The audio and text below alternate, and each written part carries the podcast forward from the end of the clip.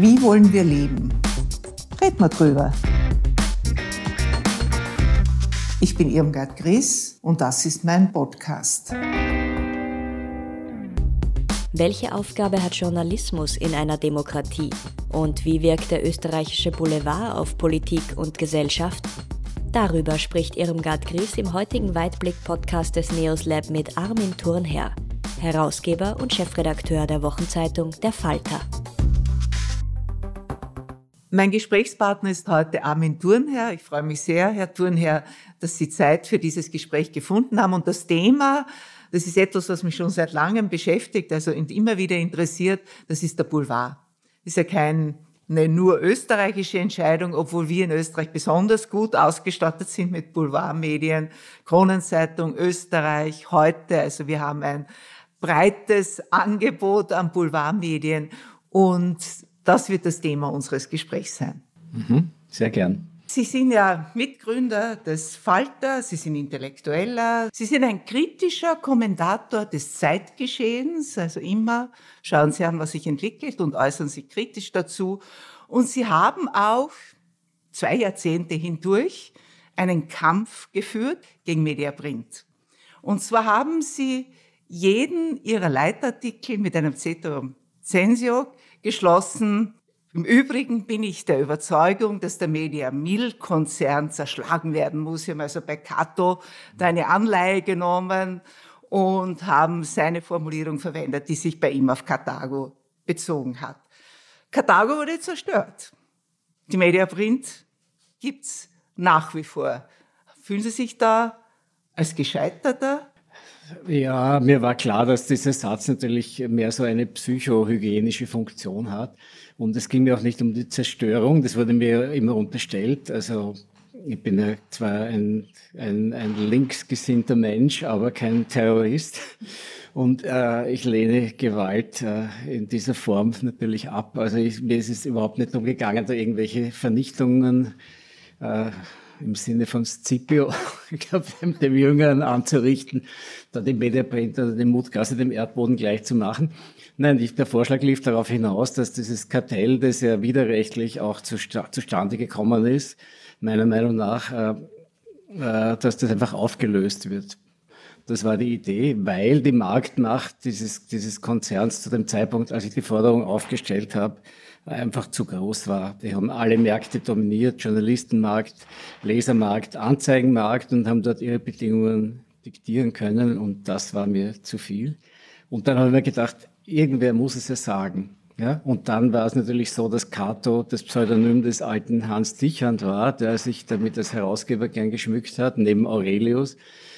Und dann habe ich mir gedacht, ein Cato braucht einen letzten Satz. Und so ist die Sache eigentlich entstanden, ne? dass ich diesen letzten Satz dann immer wiederholt habe. Und es war mir dann schon bald zu blöd, weil ich gemerkt habe, es funktioniert nur so, dass die Menschen meine Kommentare darauf überprüfen, ob der letzte Satz da ist und runterschauen, aha, er ist noch da, dann braucht man den Rest nicht lesen. Das war mir dann auch lästig und dann habe ich halt äh, gewartet, bis sich eine Gelegenheit ergibt. Das war dann das 20-jährige Jubiläum. Aber zwischendurch hat der Satz natürlich eine große Wirkung gehabt, weil eine unbeabsichtigte die Kronenzeitung versucht hat, uns juristisch zu zerstören.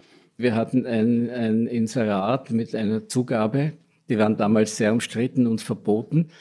Und wir haben das Inserat geschaltet und haben schon gewusst, das ist ein bisschen heikel, aber wenn, dann kostet es 20.000 Schilling oder 30.000, das können wir riskieren. Dann hat die Kronenzeitung Folgendes gemacht. Dann hat sie dieses Inserat geklagt und das lag dann beim Bezirksgericht und den hat, sie jed, jeden Tag sind sie dann in die Trafik gegangen, haben eine weitere Corona-Zeitung gekauft und haben eine neue Klage eingebracht mit dem Zusatz, über diese Klagen möge erst entschieden werden, wenn in der ersten Sache entschieden ist. Sodass drei, vier Monate vergangen sind und die jeden Tag eine neue Klage eingebracht haben und dann ist plötzlich um Millionen gegangen. Ja? Und wir waren sozusagen existenziell bedroht und letztlich haben wir uns dann in letzter Instanz verglichen. Ja und sind noch einigermaßen glimpflich davongekommen. Aber die wollten uns dann tatsächlich umbringen, haben das auch öffentlich gesagt, ja, dass sie sich von diesem Terrier da nicht äh, anpinkeln lassen und so. Ja, bei anderen ist es ja gelungen, mit den Mitteln des Lauterkeitsrechts die in, in Schwierigkeiten zu bringen, mhm. wie zum Beispiel beim Herrn Bretterebner. Ja, ja.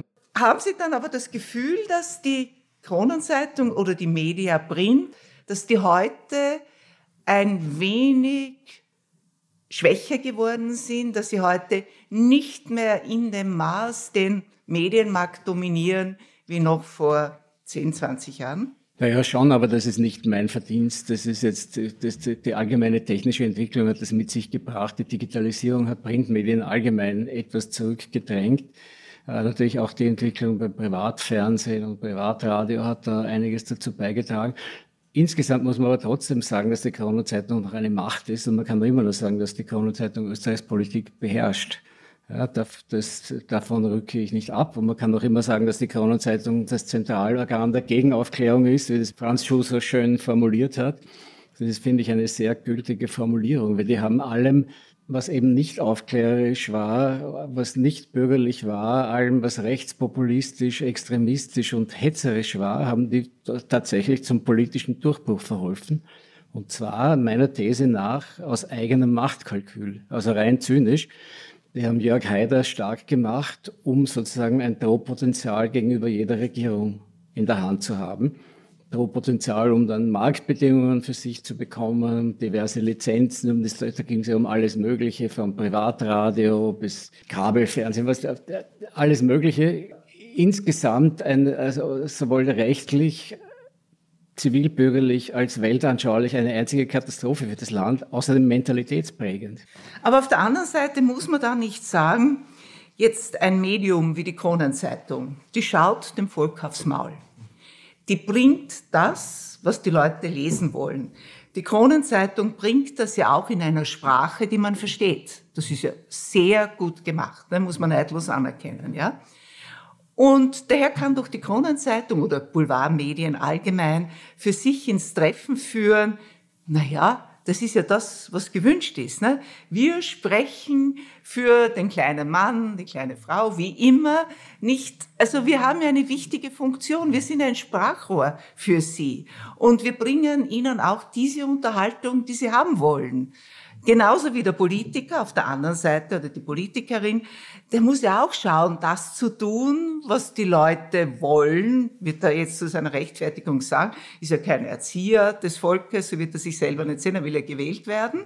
Und daher ist es natürlich in ihren Augen eine unheilige Allianz, aber eigentlich eine völlig logische Allianz, dass sich die Politik, ja, um an die Macht zu kommen, also die Politiker, um an die Macht zu kommen und sich an der Macht zu halten, Verbündete bei denen suchen muss, die zum Volk unmittelbar sprechen, für das Volk sprechen und daher auch einen guten Draht zu denen haben, von denen sie wieder abhängig sind. Also wie Sie es jetzt geschildert haben, so, so geht die gängige Rede, aber sie stimmt nicht. Sie stimmt eben nicht, weil die Kronenzeitung sehr wohl ihre eigenen Interessen verfolgt und dabei eben diese Aufmerksamkeitsmaschine nach ihren Interessen formt. Ja, wenn jemand für diese Aufmerksamkeitsmaschine gut geeignet ist, dann wird er gepusht. Ganz wurscht, was das für Folgen hat. Und Sie haben auch gesagt, also der Politiker ist ja kein wie Dozent oder wie haben Sie das ausgedrückt, kein, kein, kein Oberlehrer des Volkes. ist er natürlich doch. Ja. Er hat, er hat, er hat eine, zumindest hat er eine gewisse Vorbildfunktion.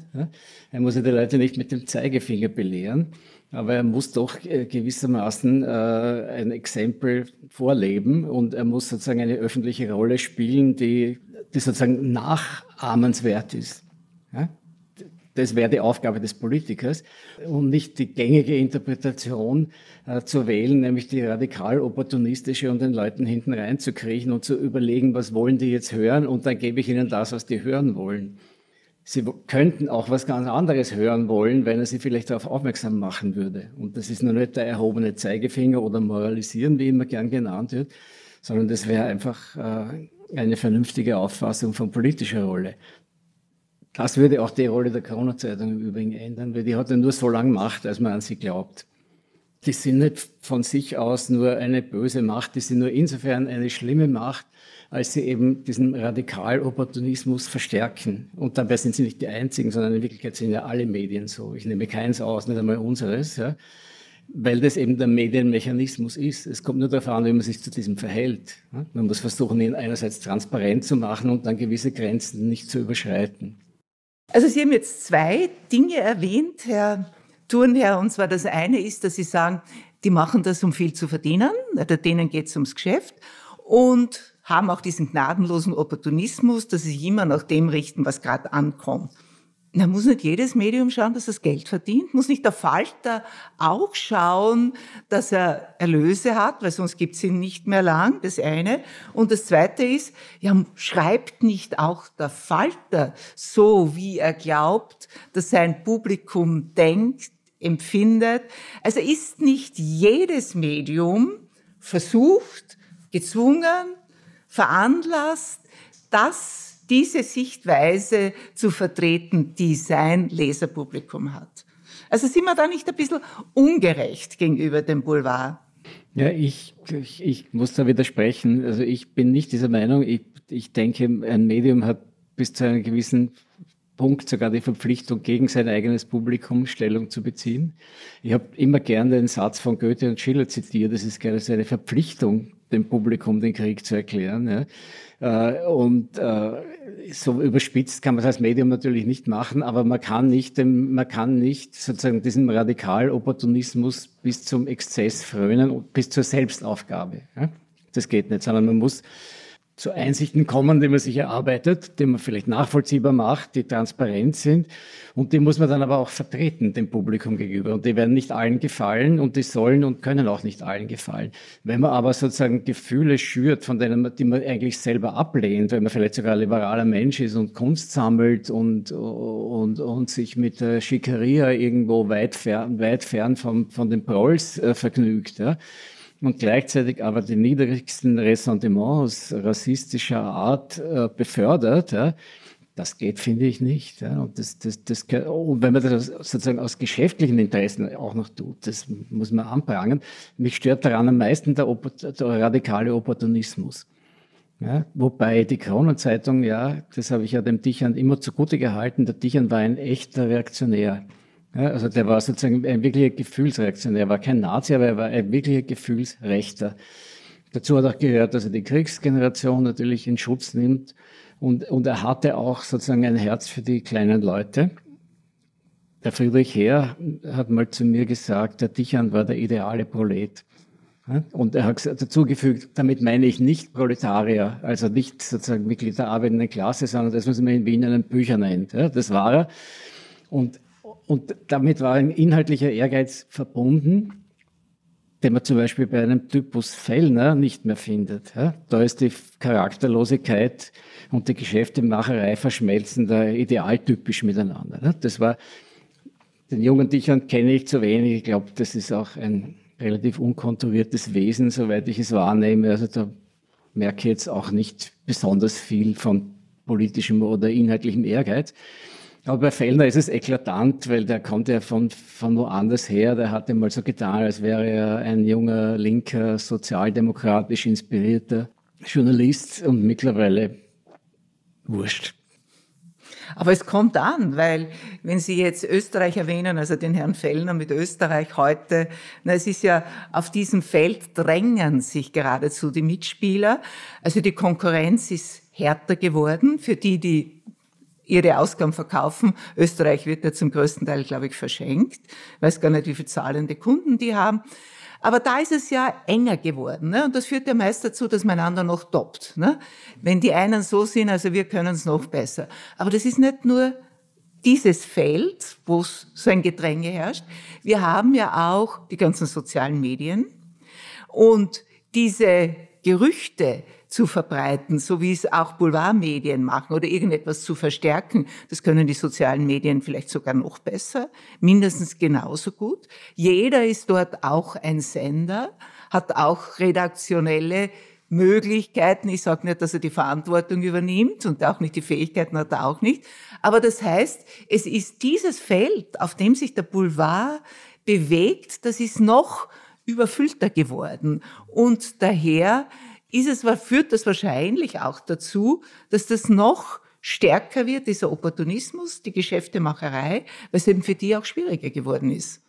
Naja, sicher, das ist ganz richtig. Es, was aber zu wenig gesehen wird, ist, dass es dieses Geschäftsprinzip der Aufmerksamkeitsmaximierung, dass das tatsächlich zu einem mentalen Prinzip geworden ist. Und das hat aber mit redaktionellem Journalismus nichts zu tun. Der redaktionelle Journalismus ist der Moment, wo genau dieser Aufmerksamkeitsmaschinerie versucht wird, was entgegenzusetzen von einer Gruppe von Menschen, die sich gegenseitig kontrolliert, bespricht, überlegt, was sie publiziert und das versucht auch vernunftmäßig abzuklären, idealerweise.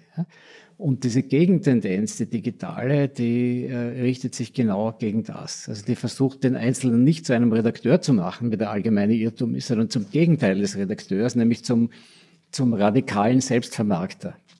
Und da liegt das Problem. Da gibt es den Medienwissenschaftler Bernhard Pörksen, der dazu interessante Bücher schreibt und interessante Dinge sagt.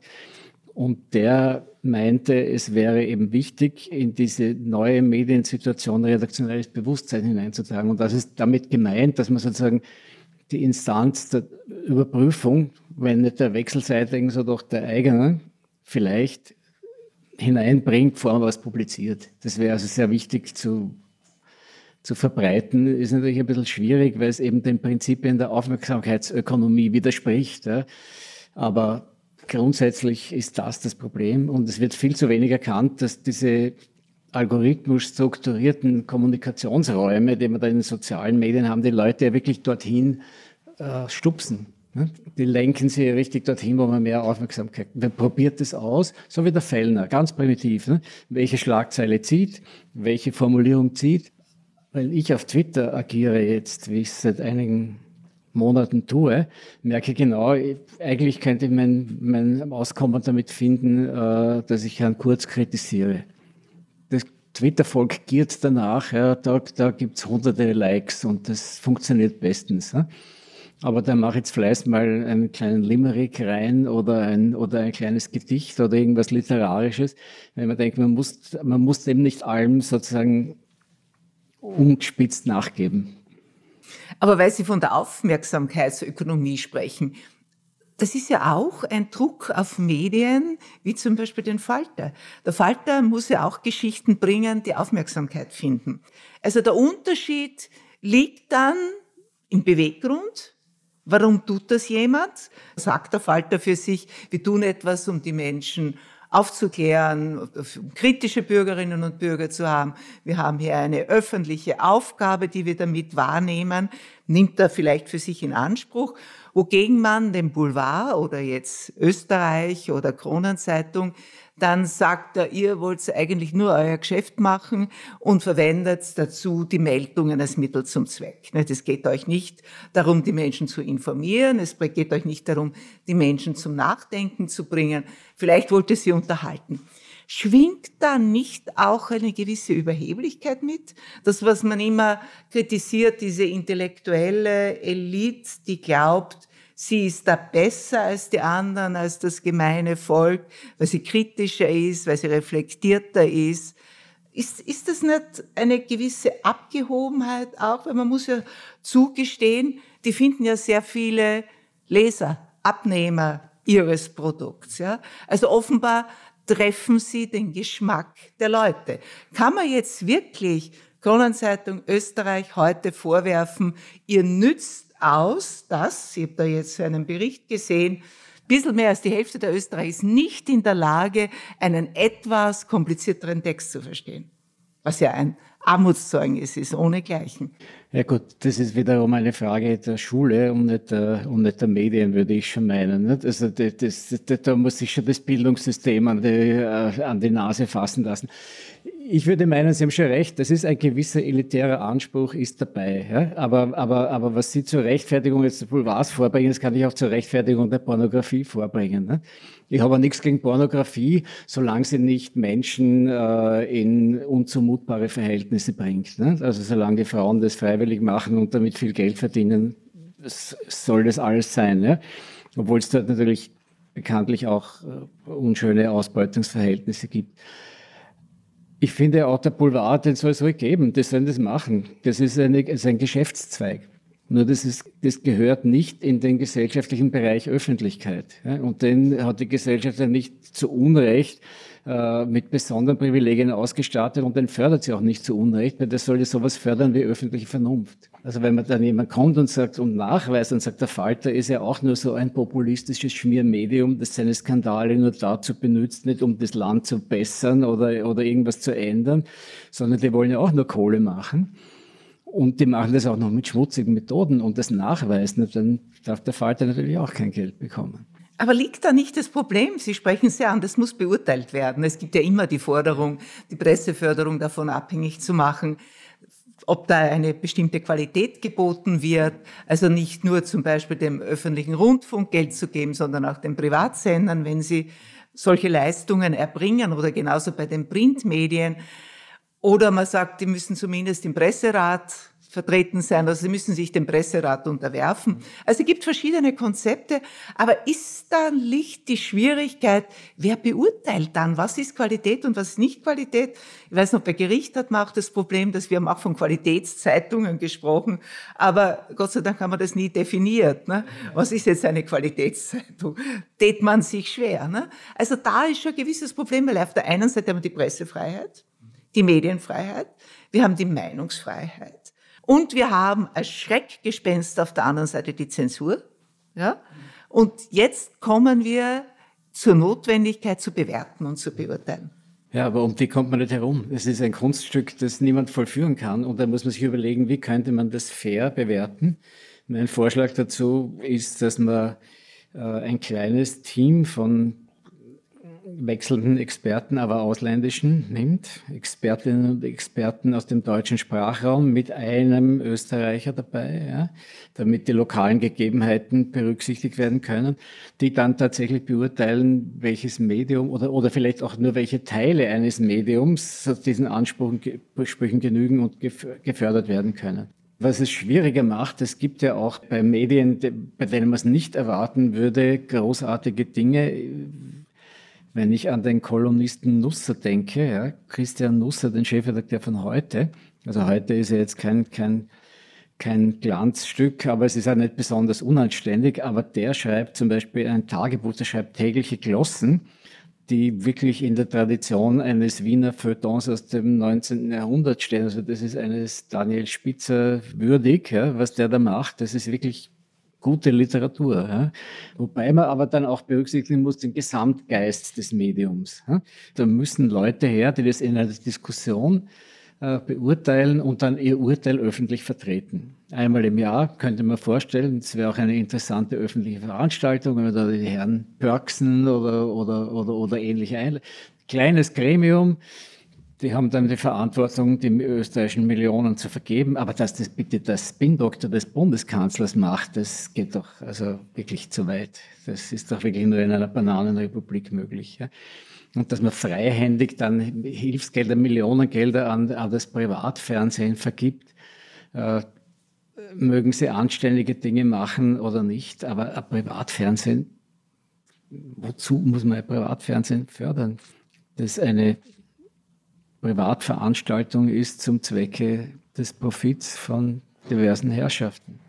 Ja, also ich glaube auch, da gibt es schon Möglichkeiten, wahrscheinlich da hier ein Modell zu entwerfen, das eine gewisse Gewähr bietet, dass die Richtigen ein Geld kriegen. Nicht, dass man nicht nur nach der Auflage schaut, wie jetzt bei den Corona-Zahlen, weil das ist primitiv, ja.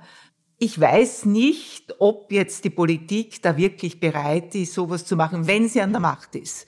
Solange sie in der Opposition ist, natürlich nicht. Aber wenn sie der, an der Macht ist, dann ändern sich die Perspektiven meistens ein ja, wenig. Aber da sieht man ja das Problem, ne? das, weil die Medien natürlich ganz kalte Politik erpressen. Ne? Die sagen, du kommst nicht mehr vor. Ne? Es gibt keine Politiker, die es on the record bestätigen. Off the record schon. Wir haben mal aus diesem Grund eine anonyme Geschichte im Falter gebracht, wo, wo, wo wir nicht die Namen nannten, derer, die erpressen, sondern nur, der, sondern nur die, die erpresst wurden, äh, geschildert haben, was ihnen geschah. Ne? Da kommt einer und sagt, entweder du zahlst jetzt da die 10 Millionen im Wahlkampf oder ich schreibe dich nicht nur runter, sondern du kommst überhaupt nicht mehr vor.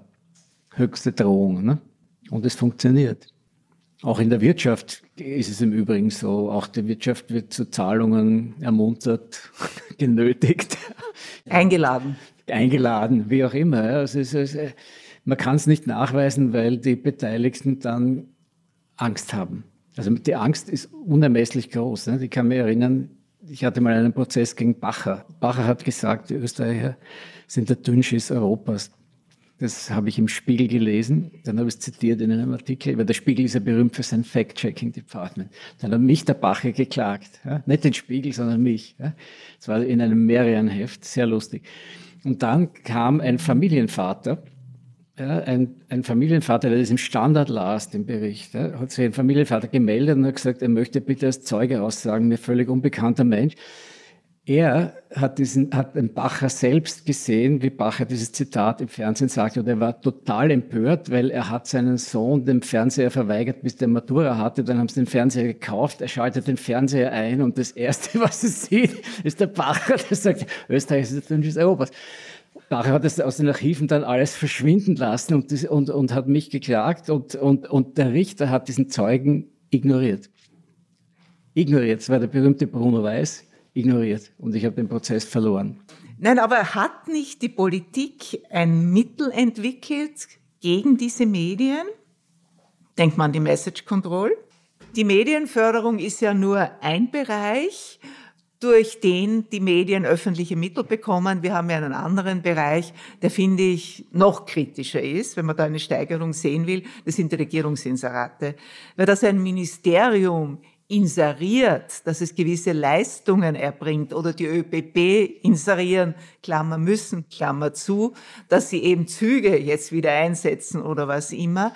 Das ist schon mehr als eigenartig und wir wissen ja beide, dass manche Politiker ihre Karriere dadurch gemacht haben, dass sie viele Inserate geschaltet haben. Leider die Staatsanwaltschaft die Ermittlungen eingestellt, was mir leid tut, wenn ich finde, das ist schon ein ganz wesentlicher Punkt. Jetzt ist aber wahrscheinlich jedes Medium versucht, so ein Inserat anzunehmen. Wie soll man damit umgehen? Also da werden öffentliche Mittel dafür eingesetzt, dass Werbung oft für Selbstverständlichkeiten gemacht wird und Werbung gemacht wird mit dem Hintergedanken, wenn ich jetzt als Politiker veranlasse, dass diese Inserate geschaltet werden, wird auch besser oder positiv über mich berichtet. Wie macht das der Falter? Ja, der Falter nimmt natürlich auch, was er kriegen kann, aber er kriegt nicht viel. Ganz einfach gesagt, aber es ist natürlich eine unglaubliche Unverhältnismäßigkeit und wie Sie richtig sagen, es ist nichts anderes als Medienkorruption äh, von politischer Seite, wenn man überlegt, dass es um 180 Millionen Euro geht im Jahr, circa die Bund, Länder und Gemeinden und staatsnahe Betriebe da ausgeben. Jetzt können auch sozusagen die ÖBB müssen auch werben, das ist okay. Ja? Also wir müssen natürlich nicht jetzt werben, unser Zug fährt wieder, aber sie können Angebote bewerben und so, das, das, das soll schon sein. Auch die Wiener Linien und, und was weiß ich, das, das kann alles sein. Die Art, wie das dann geschaltet wird und wie das vergeben wird, hat den Ursprung in einer Epoche, das wissen wir auch, in der Regierungszeit Feimann, als damals das Mediengesetz so reformiert wurde, dass das Wesensmerkmal der Vergabe oder das Kriterium der Vergabe der 1000 Kontaktpreis ist. Das heißt, ein Medium, das reichweitenstark ist, ist zu bevorzugen aus Gründen der kaufmännischen Sorgfalt. Damit ist die Boulevardkorruption qua Gesetz festgeschrieben. Und wir haben eine Medienförderung, die das Gegenteil tut von dem, was eine Förderung tun sollte. Die soll den Markt korrigieren. Die Förderung verfestigt den Markt so, wie er ist. Am meisten kriegt die Krone bekanntlich 17 oder 18 Millionen im Jahr. Dann kommt heute mit 14 oder 15 und Österreich mit noch ein bisschen weniger, aber auch zweistellige Millionenbeträge im Jahr. Und das ist natürlich skandalös. Es, gehört, es können diese 180 Millionen genommen und die gehören sozusagen analog der Presseförderung nach Kriterien, aber auch nach öffentlicher Beurteilung durch Experten anders verteilt. Nämlich als wirkliche Förderung mit, dem, mit der Idee, einen demokratiepolitisch wichtigen Markt äh, mitzugestalten und nicht einfach zu, so zu bestärken, wie er ist, sondern ihn eben zu verändern. Das ist ja der Sinn von jeder Strukturmaßnahme. Ja, Herr Thurnherr, das ist alles seit langem bekannt. Warum gibt es eigentlich keinen öffentlichen Aufschrei? Naja, weil natürlich das ein Thema ist, das einer starken Medienöffentlichkeit bedürfte. Und diese Medienöffentlichkeit ist naturgemäß bescheiden. Was ich wirklich traurig finde daran, ist, dass der öffentlich-rechtliche Rundfunk an diesem Thema nicht teilnimmt. Also dass das große Medienthema, äh, das auch für ihn selbst existenziell ist, weil er ist ja eigentlich auf der demokratiepolitisch guten Seite und wichtigen Seite. Das müsste er diskutieren, problematisieren. Er müsste darüber informieren, was es da für Denkrichtungen gibt, was es für Möglichkeiten gibt. Black Hole, nichts. Ja? Man liest was im Standard, man liest mal was in der Presse, man liest was im Falter und, und, und vielleicht noch in ein paar anderen Zeitungen von geringerer Reichweite und Bedeutung. In den Zeitungen, auf die es ankommt, liest man nur Lobbyismus, angewandten, durchsichtigen, undurchsichtigen in eigener Sache und sonst gar nichts. Man darf ja nicht vergessen, dass auch Wahlkämpfe und Politik insgesamt das Politik-Medienkomplex ist ein geschäftlicher Komplex. Es gibt auch die Möglichkeit natürlich, äh, dass die, dass die Politik mit den Medien kooperiert. Vor allem die FPÖ, die ja eigene Informationskanäle aufgebaut hat im Internet, das FPÖ-TV. Dass der Strache dann irgendeine Meldung abgab auf Social Media und die Krone hat es dann aufgegriffen und hat dann wiederum sehr viele äh, Rückmeldungen bekommen und dadurch ist aber die Strache-Meldung wieder verbreitet worden. Das hat sich dann so hochgeschaukelt, also so wurde das Spiel gespielt.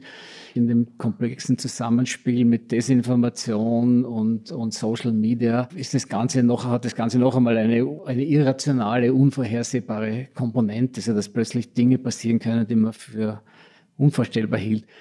Strache, ne? Straches Rückkehr. Also es war für mich sehr interessant von Anfang an, haben das die Medien auch herbei, mit herbeigeführt. Und zwar bis hin zu Falter-Mitarbeitern. Und zwar aus purer Gier, sich wichtig zu machen, gleich nach dem Ibiza-Video. Gleich nach dem Ibiza-Video hat man schon Gerüchte geschrieben, wir sehen, der kommt wieder. Der kommt, äh, und er selber hat er, hat er gleich versucht, von Anfang an versucht, nicht zurückzutreten. Also nach einer so eklatanten äh, Darbietung müsste der Mensch ja aus der Politik für alle Zeiten verschwinden, sich schämen, nie wieder sehen lassen und, und wenn er erblickt wird, müssten alle lachen oder, oder, oder irgendwie mit dem Finger auf ihn zeigen. Jedenfalls, der kann nicht mehr da sein. Das gibt's ja. Aber alle haben plötzlich begonnen, ja, du wirst sehen, er kommt schon wieder und das könnte schon sein und unter diesen Umständen und und dann hat plötzlich das Medienkalkül eingesetzt, wenn es so stark wird, dann müssen wir eigentlich dabei sein, weil dann ist das ein Aufmerksamkeitsmagnet. Und dann sieht man schon, wie sie bei der Kronenzeitung denken, wenn der Felder denn so pusht und ein Cover hat, dann müssen wir doch auch. Aber wie können wir, weil der hat sich doch über uns so ausgelassen. Unser Ex-Freund hat uns doch so schmählich verraten, wie schauen wir jetzt aus, aber wurscht, das wissen die Leute nimmer und das Gedächtnis ist kurz. Dann müssen, wenn die das machen, müssen wir das auch machen und dann sind wir, wie sie beim ORF denken, müssen wir nicht auch, können wir das machen? Geht das mit öffentlich-rechtlich? Machen wir uns da nicht lächerlich? Nein, wir kriegen Quote. Und plötzlich hat man einen Tag, das der meiner Meinung nach der schwarze Sonntag der österreichischen Mediengeschichte, wo Strache mit Frau am Cover von Krone Bunt, am Cover von Österreich ist und im, und im ORF. Aber was erzähle ich Ihnen? Sie waren ja dabei. Aber 42 Prozent der österreichischen Bevölkerung meinen, dass Ibiza eigentlich überbewertet wird und eigentlich ist die Sache schon gegessen. Also wollen damit nichts mehr zu tun haben und das interessiert sie gar nicht mehr. Ne? Also insoweit liegen die Medien richtig. Ja, aber, das, aber damit kann man sie nicht richtig liegen lassen, sondern da, da muss man den 42 Prozent leider sagen, ihr liegt's falsch, Leute. Ja? Also ich meine, es gab auch Zeiten, da haben 100 Prozent geglaubt, die Erde ist eine Scheibe. Ne? Und auch denen konnte geholfen werden. Und wenn man, wenn man sozusagen mit der, mit der Einstellung der Boulevardmedien rangegangen wäre, dann hätte man gesagt, hm, wir müssen uns aber schon nach denen richten. Die Mehrheit ist stark. Ja? Bei manchen Sachen geschieht das ja noch immer so, aber das Entscheidende, glaube ich, ist schon, das ist die Gefahr für die Allgemeinheit, für die Gesellschaft, also diese gegenseitige Abhängigkeit von Politik und Medien. Mich erinnert das immer an einen Ausspruch meines ehemaligen Chefs, sie war ja Konzipientin in einer Anwaltskanzlei, und der hat immer wieder gesagt, eine schmutzige Hand wäscht die andere. Und das liegt jetzt schon 40 Jahre zurück. Aber es ist so wahr heute, wie es damals war. Vielen Dank, Herr Thurnherr. Das ist ein weites Feld. Man könnte da Stunden noch darüber reden. Vielen Dank, dass Sie Zeit gefunden haben für dieses Gespräch. Sehr gern. Danke für die Einladung. Apropos, heute eine andere Geschichte. Meine jüngste Enkelin ist zweieinhalb und jetzt nach zwei Monaten wieder in den Kindergarten gegangen. Sie kommt nach Hause und sagt zu ihrer Mutter, Mami, darf ich morgen wieder gehen? Es war so lustig. Dieser Podcast wird von Inspiris Film produziert.